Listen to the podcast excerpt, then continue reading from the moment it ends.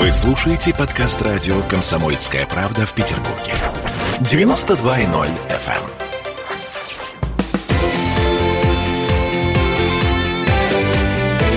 Картина недели. А это мы вернулись в петербургскую студию радио «Комсомольская правда». Я Дмитрий Делинский. Я Ольга Маркина. Ректор гуманитарного университета профсоюзов Александр Записоцкий. Вместе с нами на троих подводим некоторые информационные итоги уходящей недели.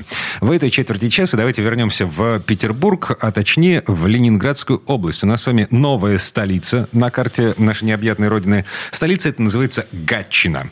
Да. А, На этой неделе господин Дрозденко подписал закон, опубликовал закон, соответственно, он вступил в силу. Закон о том, что столица Ленинградской области переезжает в Гатчину с Суворовского То есть проспекта. прямо берут свои вещи все и переезжают. И вот э, это шоссе, которое Киевское шоссе, я очень болезненно к этому отношусь. Погоди, По погоди. нему будут ездить, это я просто вперед забегаю. Правительственные машины с С мигалками. мигалками. да. А, Например. У- Интересно, кстати, сколько у Ленобласти мигалок? По-моему, ни одной. Ну, разве что у губернатора. Вот личная мигалка, и все. Я, не, кстати, не Ну знаю, уж если... личное, казенное. Ну, Ну, да, в да, смысле, да, да, да, конечно. мы об этом и говорим. Но вообще губернатор Ленинградской области мне симпатичен. А, Дрозденко, да, клевый. Да, он клевый чувак. А, смотрите, во всей этой истории на самом деле есть, во-первых, логистические проблемы. Жуткие логистические П- проблемы, потому потому, что- что... шоссе только что отремонтировали, но оно, извини, пожалуйста, что я тебя перебиваю, но оно действительно не выдерживает нагрузки в э, э, рабочие это дни. То есть там получается, хоть они объясняют эту логистику, что против потока, за поток, но это не совсем так. Против есть- шерсти это называется. Да. А, Значит, смотри, обещает еще запустить скоростную электричку типа «Ласточки». А, Причем речь идет даже такой смешной штуке, как специально выделенные для чиновников вагоны. Вот. И все это вот не завтра, не послезавтра, а в каком-то обозримом будущем, когда найдут место для того, чтобы вот было куда посадить эти самые 2000 областных чиновников Чем в мотивируют? Гатчине. Дмитрий, мотивируют чем? А, Аргументация такая. Значит, э, Гатчина получит новый импульс развития, а Ленинградская область, администрация Ленобласти, э, значит, приобретет новый политический статус, отмежевавшись от Петербурга. И опять же таки будет ближе к народу, ну, в смысле, к области. А то что они там на Суворовском понимают об области? А так вот, понимаете, Гатчина. Александр Сергеевич, вы же помните историю-то нашу, я про Павла говорю, который, А собственно... д- Тогда Павла еще... Ну, нет, А, просто... да, Александр Третий, значит, у него был, э, была резиденция Само именно в собой, Гатчине, но и там просто- двор сидел, вот принимали Да, все ключевые просто я к решения. чему Значит, говорю, надо что- Гатчину объявить столицей Российской империи. Вот. Как вариант. Для этого нужен Павел, но он, по-моему, не очень хорошо закончил, если мне не изменяет память. Я к чему говорю? что- удар. А вы помните те времена, Олечка? О, как сейчас помню. Не похоже. Я к чему говорю? К тому, что там прекрасные и так условия в Гатчине. Знаете, там отличный дворец, там все хорошо. Вот, например, в Выборге. Вот в Выборге все хуже То есть гораздо. Пусть едут в Выборг. Я, например, искренне за Выборг. Или, например, что у нас еще есть? Луга. Так. Луга совершенно чудесное место, А историческое. портовый город, к тому же. Луга, ну, туда тоже можно. Вот, это я к чему говорю. Деньги бы достались Луге или э, Выборгу. А так достанутся Гатчине, у которой, ну, я считаю, что, может быть, я ошибаюсь, Александр ну, Дрозденко, ну, может быть, хватит уже денег Гатчине? Ну, это я к примеру говорю. Это мое женское а, мнение. Я вам признаюсь, что мне неловко вступать в этот диалог, потому что все же я вот эту проблему не держал как-то в фокусе своего внимания. Вот. Но как человек, уже э, прошедший некоторую школу жизни, я бы порадовался за Дрозденко, потому как у него, видимо, есть молодой задор, время и энергия для того, чтобы заниматься этой, ну вот, огромной такой реформаторской деятельностью. С другой стороны, человек это очень серьезный, он не первый год руководит Ленинградской областью, я с ним э, хорошо знаком лично. Считаю, что просто так попусту он делать что-то не будет. Какая-то выгода стоит э, за этим не только э, значит, для ну, каких-то конкретных там личностей отдельных, но и выгода, видимо, стоит э, за Ленобластью, вернее, для Ленобласти выгода. Хотя я не берусь предсказать, какая. Есть страны, которые переносили столицы вынужденно. Например, Германия. Там Берлин, там такая обстановка, что, конечно, столица Западной Германии, Федеративной Республики Германии, она не могла работать в Берлине, окруженном Восточной Германии. Они уехали в маленький городок, там наладили работу, им это удалось. Есть Вашингтон, который оказался все-таки не совсем близко к огромному мегаполису Нью-Йорку, который огромной жизнью живет. И правительство оказалось там тоже работать очень сподручно. Мы много видели вот таких вещей. Мы видели политические необходимости. Вот Назарбаеву надо было перенести столицу в другое место, и, э, исходя из политических соображений, для того, чтобы себя утвердить на определенных, как мне почему-то кажется, исконно российских территориях, он ее перенес в Астану. И это было правильно. Не знаю. Ага. Это 20 миллиардов долларов только на одно строительство. Mm? Это не очень удобный для жилья город, потому что он был построен, хотя и западными архитекторами, но, конечно, с огромными качественными ошибками архитектурными. Его нельзя назвать городом в полном смысле слова. А, мы это ужасный пом... климат и так далее. Да, мы еще помним перенос столицы в Петербург, Ой, перенос да, столицы конечно. из Ленинграда да. в Москву. А, много чего помним.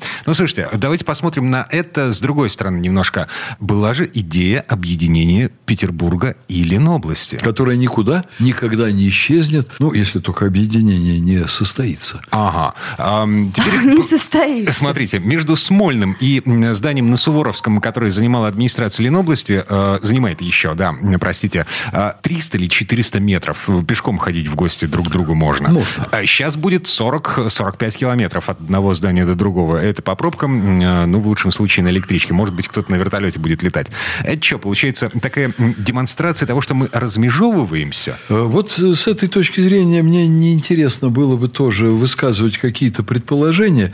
Я обращу внимание на другое, что Ленинградская область – это полновесный субъект федерации российской, который должен поддерживать непрерывные производственные контакты и э, с правительством города Петербурга, и с различными федеральными структурами, которых, по-моему, чуть ли не больше четырех десятков базируются в в Петербурге. И я не очень так могу себе представить, чтобы эти структуры тоже поехали в Гатчину э, вслед за правительством Ленобласти. Вот сильно сомневаюсь. Или Это... ездили бы э, в ежедневном режиме на совещание. Вот в этом вагоне там да, и да, так да, далее. Да. Поэтому деловые контакты с соседним, очень влиятельным и существенным для развития Ленобласти субъектом федерации существенно усложнятся. Следующий вопрос – это вопрос логистики. Понимаете, когда Ленинградской областью надо управлять из того или иного центра. Вот вы представьте себе, Петербург в начале 90-х годов стал очень резко отставать от Москвы, там сформировалась новая экономическая ситуация. Петербург не был в этом виноват. Там скорее была виновата структура налогов, которые взимались с различных фирм, крупных корпораций, находящихся на территории России. Они размещали головные офисы в Москве, и из-за этого они платили в Москве огромную часть своих налогов. Москва стала очень бурно развиваться. В результате Петербург оказался где-то на задворках. И это выражалось в очень многих вещах, которые на первый взгляд, они незаметны. Ну, например, авиасообщение. Вот Москва мгновенно себя утвердила в качестве очень крупного мирового хаба. Это, э, ну, упрощенно говоря, это центр транспортных коммуникаций. Попробуйте полететь там куда-нибудь, не пролетая через Москву. Есть города, с которыми у Петербурга прямое сообщение, но их не так много, вот как городов, с которыми сообщение прямое у Москвы. Да. Интенсивность другая, все другое. Поэтому хотите полететь из Петербурга куда-то, вынуждены лететь с пересадкой. Что будет с Ленобластью? То же самое вот будет, вы потому хотите, что через да. Гатчину едут всюду. Вот, да. пожалуйста, вот это вот киевская... Опять Олечка, оставьте, пожалуйста, свои дачные проблемы. Я вам очень сочувствую. Быстренько, пока народ не понял, продайте там вот, и купите рядом. Мне уже кучу советов по этому поводу да. надавали. Спасибо. Ну, может, обойдется? То есть, я не первый мужчина Нет, вашей не первый жизни. мужчина, который дал мне да, этот совет. А что понимаю. же делать? Не обойдется, я думаю, потому что если Дрозденко это объявил, это согласовано с федеральным центром. И вот у меня вопрос. А можно ли поехать из Гатчины в тот же Выборг как-нибудь не через Петербург, а более коротким путем? Или из Выборга в ту же Гатчину. Очень сложно. На самом деле и очень вот так сложно. Вот давайте мы возьмем карту, и мы посмотрим шоссе, как они идут по территории субъекта Федерации Ленинградской области, и представим себе, а как, например, директор школы из э, отдаленного региона Ленинградской области поедет в один из комитетов э, правительства Ленинградской области. Как он поедет? По каким дорогам он поедет? Сколько у него времени займет? На ковре вертолете. На... Управится ли он за Самолете. один день? Или он будет останавливаться в каком-то там отеле на 5000 мест? А, кстати, да, между прочим, там дорого все очень. Э, ну, я понимаю, что дорого, но поедет-то в командировку. А этот отель еще построить нужно, а там же жесткие ограничения строительные. Поэтому я думаю, конечно, что то, что сейчас затевает Ленобласть, это проект на десятилетия. Он будет э, сопряжен существенным затруднением логистики. Это вот сейчас в коронавирус мы великолепно общаемся, как нам кажется, через экраны телевизоров, через телефоны и так далее. На самом деле административная работа страны, она, ну я не знаю, на 50 или на 60 процентов парализована невозможностью людей входить в кабинеты к начальству и разговаривать о своих реальных проблемах. Парализованы. И потом люди будут возвращаться все равно к живому общению, э, к живым контактам и я думаю, что у Ленобласти будут с этим сложности. И у нас. Есть вариант. Очень смешной. Мне очень нравится этот вариант. Значит, к тому моменту, когда э, Ленобласть, э, ну, как бы окончательно переедет в Гатчину, вот, к тому моменту э, Ленобласть и Петербург объединят. И отпадет вообще всякая необходимость в отдельной столице субъекта Российской Федерации. Журналист с большой, здоровой фантазией, как вы, Дмитрий Делинский, очень полезен для радиослушателей. Спасибо. А, сделаем паузу. Вернемся в эту студию буквально через пару минут. Я Дмитрий Делинский. Я Ольга Маркина. Э, ректор гуманитарного университета профсоюзов Александр Записоцкий. Картина недели.